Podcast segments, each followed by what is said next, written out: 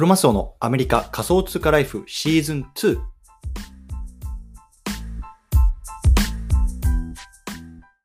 皆さんおはようございます。アメリカ西海岸在住のクロマスオです。今日は7月の17日日曜日ですね。皆さんいかがお過ごしでしょうか？今日も早速聞くだけアメリカ仮想通貨ライフ始めていきたいと思います。よろしくお願いいたします。さて、今日なんですけれども、今日はね、海外在住者こそ NFT を触れ。こんなね、テーマで話していきたいなと思います。で、まあ、これ聞いてる方の中にはね、まあ、これから海外にね、あの、ちょっとあの、行きたいなとか、もしくはね、今もう海外にいるんだよなとか、まあ、そういう方もいると思うんですけれども、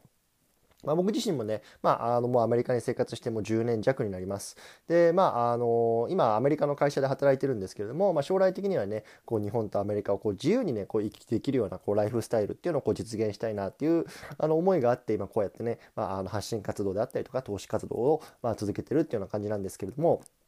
ま、今回は、まあね、そういうのは僕僕のようなねそのなんか日本と他の国を股にかけるとかあとはね、まあ、そもそもねもう海外に出ていくっていうのはねそんな方こそねこう NFT とかクリプトをねこう触った方がいいよっていうようなね話をしていきたいなと思うんですね。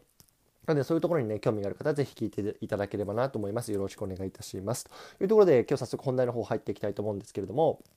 今日僕がね、こうなんでね、こんなテーマを取り上げたかっていうところの背景、まず話していきたいなんですね。で、あの、僕は、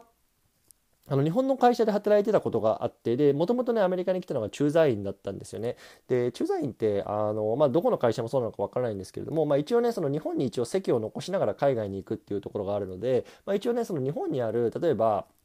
まあ、あの年金国民年金とかあとは何だろうな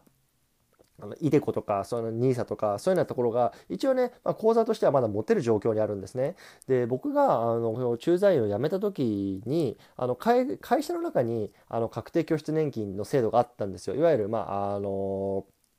自分のお給料を、まあ、一部をこう会社の中の、まあ、そういうような年金のところにこう積み立ててでそれをねこう自分で運用していくようなあの感じだったんですけれども、まあね、その駐在員辞めます会社を辞めますって言った時に、まあ、それをねこう全部あの日本の、まあ、イデコっていうの新しい口座を作って移管しなきゃいけなかったんですね。でもうそれがめちゃくちゃ手続きがめんどくさかったんですよ。で、そもそも僕はもうイデコができる前から、その海外のアメリカの方に来てしまっていたので、そもそもね、イデコの口座を持ってませんと。で、かつ、で、イデコの口座が作れる人っていうのが、当時大前提として、日本に住んでる、まあ、日本の居住者だけだったんですよね。僕は当時非居住者でもう海外を辞めるため、いやいや、海外に来て会社を辞めましたといったとこに、僕はこの会社のえっとまあ、確定拠出年金に年金あの拠出していた分っていうのが、まあ、宙に浮いた存在宙に浮いちゃったんですよね。そう僕には、まあ、そこに、まあ、あのちょっと当時忘れけどうん十万とかお金があってそれをじゃどこに移管したらいいのかっていうところがあの宙に浮いちゃったんですよね。そうでそれの手続きっていうのが、まあ、結論から言うと、まあ、そのイデコの口座を作ることができて、まあ、一応ねそこに移管してまあ、なんか、あのー、一応、今でも持ってるんですけど、でも、まあ、とにかくその手続きが非常にめんどくさかったんですよ。うん。でそれが一つでしょ？でもう一つ例えばさ株式投資なんかもそうであの僕これあの自分のねあの過去の経験自分の、えっと、先輩のね過去の経験だったんですけど、まあ、彼もアメリカにこう駐在員として来てましたとで彼に帰任のあの話が出たんですよねその時に彼はねあのアメリカで株式投資をしてたんですよね。うんでアメリカで株式投資をしててで今日本に帰る時にじゃあその株式口座をどうしたかっていうと全部現金にして閉じて帰ってたんですね。でこれなぜかっていうと日本に帰った時にアメリカにそういうような口座を持っているとでそこで例えば引き出したりとかそこに例えばあの利益がを確定した時にそこの税金っていうのをまた日本で、まあ、あの申告しなきゃいけないっていうとか、まあ、めちゃめちゃこう面倒くさい手続きが必要なんですね。で一方で、えー、そうそう。なのであのやっぱりそうやってその国のなんだろうなあの ideco であったりとか、まあ、そういうような株式とかその国の税制に根ざしたものをベースにこう資産運用をしていると、まあ、そこからこう離れた時、まあ、僕であれば日本から離れた時、ね、例えば僕のその会社の人であればアメリカから離れて日本に帰る時とかその時の手続きがめちゃめちゃ面倒くさいんですよね。で確かにねこのイデコとか株式投資とかであの税制的なあの基盤がもうすでにしっかりしているのでそういうのはメリットあると思うんですよね。例えばイデコであれば、まあ、あの運用益に、まあ、が非課税になりますよと。だから例えば老後のね資金であの使いたいなと思った時にそこに税金がかからなくてね、まあ、あのうまく運用あの使えるメリットがありますよ。っていうようなところのメリットは、まあ、あると思う。んでそれは間違いないと思うんですけれども変な話じゃあ20年後30年後40年後ね今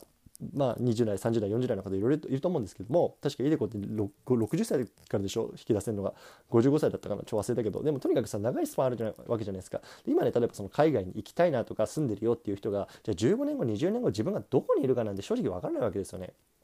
そうなった時にじゃあその国の税制に根ざした制度を使って、まあ、そういうの運用をしていてで仮にじゃあまたアメリカに行きたいです。アメリカで老後を下したいです。日本で老後を下したいです。ってなった時にもうとにかくその手続きがめちゃめちゃめんどくさいんですよね。そう。なんで、まあ、僕の考えはもちろんそういうところに入れておくのももちろんいいし僕も入れてるんだけどでもやっぱりそのいわゆるクリプトとか NFT っていうようなもうボーダーレスいわゆるブロックチェーンの技術あブロックチェーンの上に、まあ、そういうようなあの資産を置いてもう国のどこにいても一瞬で送金できたりとか使えたりとかそういうものも同時に触っておくのが非常に大切だよっていうところを言いたいんですよね。うん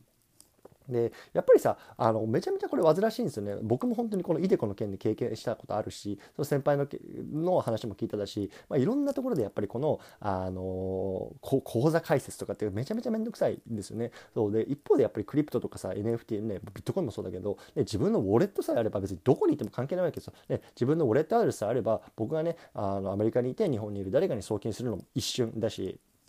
ね、一方で僕に誰か送ってくれるも一瞬だし多分ねそういう世界がこれから絶対に来ると思うんですよね。中央集権的なものがなくて銀行とか証券口座とかね、まあ、そういうものがなくてもう非中央集権いわゆるね、まあ、 DeFi の中でこういろいろ生活ができるようになる、うん、でそこのね多分税金税制面とかっていうのもこれからどんどんどんどん整っていくと思うんですよね。各国で,、うん、で一方でもしくはもうねそんなあの個人も特定できないしそもそももう整わずにまあなあなあになっていくかもしれない。それはもう誰もわからないけれども、まあ、とにかくね今この黎明期の段階で、まあ、こういうのを触っていくことで5年後10年後ねあのそのボーダーレスにどんどん生きていきたいねあの生活していきたいって人がこれからねどんどんどんどん増えていく中で、まあ、このあのブロックチェーンの技術を今触っておくってことはね非常にね、まあ、意味があると僕は思ってます。なので、まあ、僕もねあの少しずつでもですけど、まあ、触り始めてるしだからね僕はこれを聞いてくださってる皆さんにもねやっぱり少しずつでいいからそういうところに触れて、まあ、将来のねこう自分の、ね、ライフスタイルとか、まあ、どうなのかわからないようなね未知の世界のところに、まあ、あの少しねあの自分の資産をそういうところに寄せておくで今のうちに、まあ、そういうような送金方法とか、まああのね、収入を得る方法をそういうところに寄せてたりとか、まあ、そういうようなところにすることによって、まあ、その5年後10年後に、ね、あのまたあのそういうような時代が来た時に、まあね、すぐね即でこう順応できるように、ね、なるかなと思いますので。本当にね、あのこれからボーダーレスに行きたいなっていう方は、ね、ぜひね、クリプト触ってみてください。これね、本当に非常に面白いし、もうとにかく楽なんで、